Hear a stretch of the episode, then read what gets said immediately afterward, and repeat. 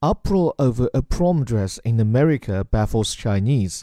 After a Utah student wore a Chinese style cheongsam, Asian Americans' reactions were blistering. But that perplexed many on the other side of the world.